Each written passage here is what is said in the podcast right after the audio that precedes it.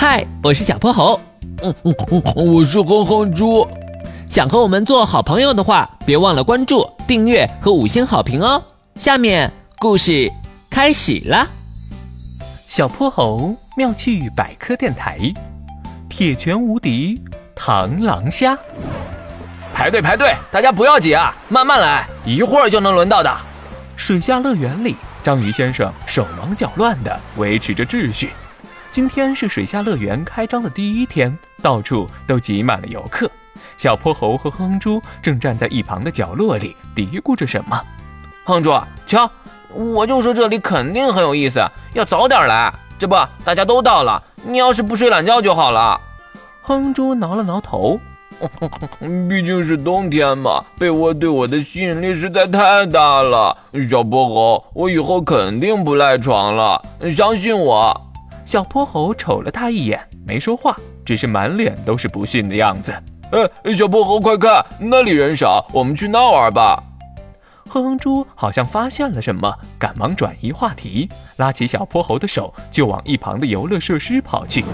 这里摆着一个巨大的锤子，要两只手才能拿得起来。不时有游客举起它，对着地面的测力装置就是一锤。分数高的得意洋洋地向同伴炫耀。分数低的一个个面红耳赤，想着再试一次。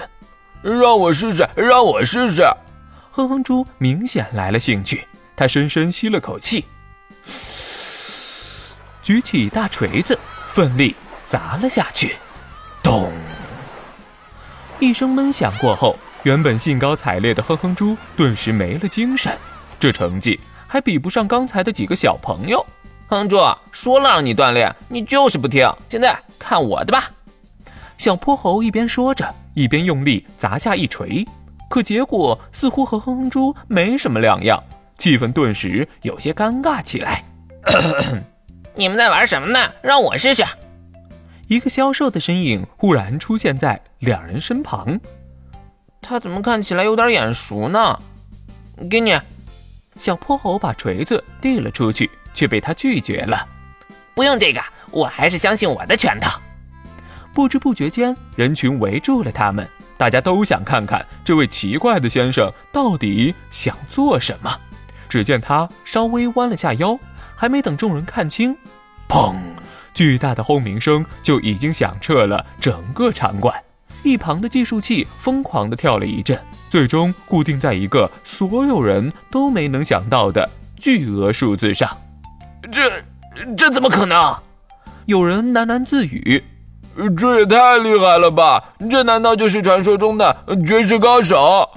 一旁的哼哼猪张大了嘴：“我好像知道他是谁了。”这时，小泼猴终于认出了眼前的人。小泼猴，你还认识这么厉害的人？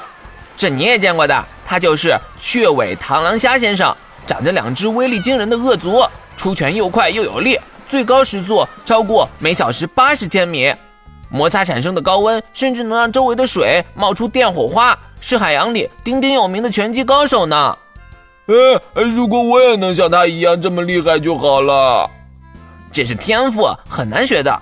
不过，如果你真的想要做到，也不是没办法。什么办法？小泼猴，快说说看。只要每天早起锻炼，健康饮食。呃呃，算了吧，当我没问。小泼猴，我们还是快去玩吧。唉，看着慵懒的哼哼猪，小泼猴无奈的叹了口气，随后和他一起开启了这段欢快的乐园之旅。今天的故事讲完啦，记得关注、订阅、五星好评哦。